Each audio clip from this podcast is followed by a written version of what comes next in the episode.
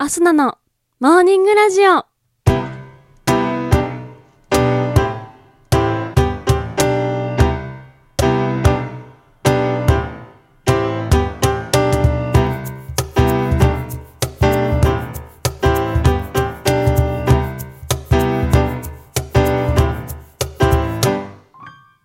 皆さんおはようございます。そして本日8月6日金曜日、お誕生日のあなた、おめでとうございます。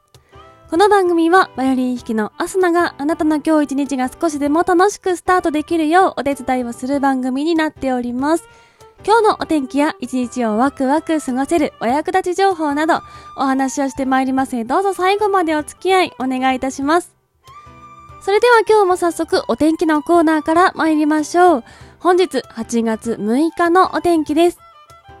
台風10号の影響で沖縄は今日も雨や雷雨で激しい雨の降るところがあるでしょう。強風や高波に注意が必要です。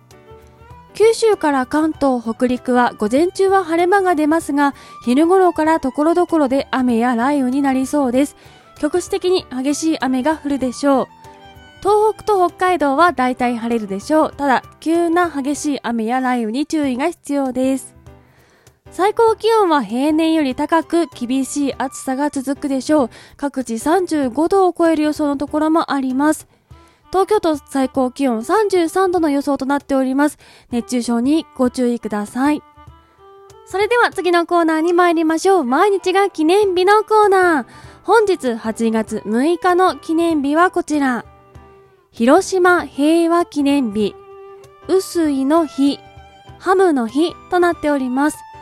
広島平和記念日、こちら1945年8月6日午前8時15分に広島に世界で初めて原子爆弾が落とされたことにちなみ制定されております。原爆投下により市街は壊滅し、一瞬のうちに約20万人もの命がなくなる惨状。また原爆を免れた付近の人々も原子爆弾10日後に降る放射性をはらんだ黒い雨の影響で健康被害を患うこととなりました。原爆が投下されたという歴史的被害から目を背けないために犠牲者の霊を慰め世界平和を祈り続ける目的で記念日が制定されております。続きまして、臼井の日。こちら、雨水の臼井でございます。1994年8月6日に東京墨田区で世界初の雨水利用国際会議が開かれたことにちなみ制定されております。墨田区では区役所、両国国技館、江戸東京博物館など区内公共施設で雨水を有効利用しており、天然資源の一つでもある雨水の大切さを再認識することが提唱とともに実践されております。続きまして、ハムの日。こちら、語呂合わせから来ております。ハムのハが8、ムが6の語呂に合わせて記念日となっております。まだ狩猟が盛んだった時代に肉を塩漬けにすることで長く保存ができることを古代の人が知ったのがハムやソーセージの始まりと言われております。日本にハム製造技術が伝わったのは19世紀の後半で、かつては高級食材でしたが、1960年頃には一般家庭の食卓に上り始め、今ではすっかり日本の食文化に欠かせないものとなっております。それでは次のコーナーに参りましょう。ちょこっとトリビアのコーナー。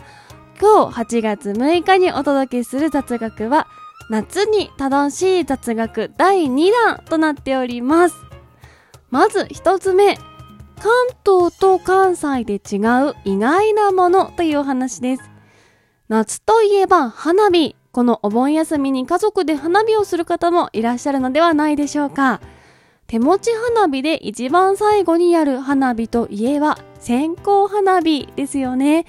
その線香花火、言われて思い浮かべるのは赤や黄色、青のカラフルな和紙に包まれたものですか？それとも黒い火薬がむき出しのものでしょうか？関東では長手と呼ばれる和紙に包まれたものが主流ですが、関西ではスボテと言われる竹ひごや藁の先端に火薬がむき出しの状態で塗られている線香花火が主流となっています。歴史的に見るとスボテの方が古いのですが、江戸に広まってからは藁が手に入りにくいとの理由で和紙に火薬を包んで作ったのが長手誕生の理由なんだそうです。ちなみに地面に対してまっすぐ下ろすのではなく約45度鉛筆のように持つと和紙と接着面積を増やすことができ結果として長持ちしやすくなるそうです続きまして夏生まれの人が暑さに強い理由というお話実は夏生まれの人の方が冬生まれの人よりも暑さに強いんだそうです。ご存知でしたでしょうか？最近はそうでもない人が増えているのですが今の40代から50代より上の年代の方は夏生まれの人は暑さに強く逆に冬生まれの人は暑さには弱いけど寒さに強いという傾向があるんだそうです。その理由は人の環境に対する適応能力にあるんだとか。例えば感染汗の出る穴ですね。の数を例にとると人は生まれて2年半から3年のうちに経験する温度によって感染の数が決まると言われております。ですのでフィリピン人日本人ロシア人の感染の数を調べると気温の高い場所に住んでいる順番に感染の数が多くなるんだそうです。感染の数だけではなく逆に寒さに対する抵抗力も小さい時に体感する温度に影響を受けると考えられています。そして最近の子が暑さに強くないのは小さい頃からエアコンの効いた快適な環境で過ごしているので暑さ寒さに適応する仕組みが十分に発達していないからと言われております。続きまして冬ってつくのに夏野菜というお話。冬のウリと書いて冬瓜。煮物などにすると美味しい野菜でこの季節になると野菜売り場によく並んでいるのを見かけますよね。冬瓜夏野菜なのですがなぜ冬のウリと書くのでしょう？その理由は冬まで持つからです。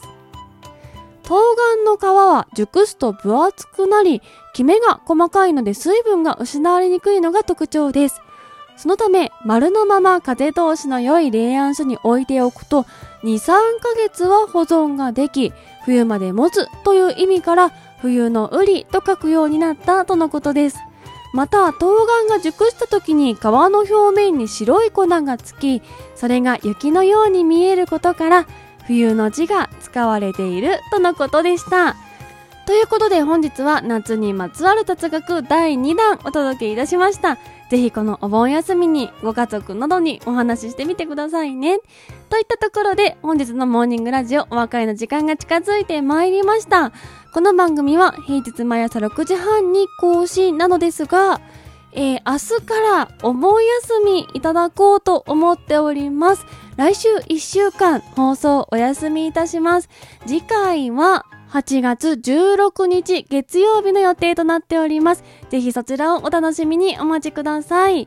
そして、このお盆休み中にどこかで一度長時間生配信やろうかなと思っております。また日程等は Twitter やこのラジオトークのつぶやきなどでお知らせいたしますので、どうぞそちらもお楽しみに。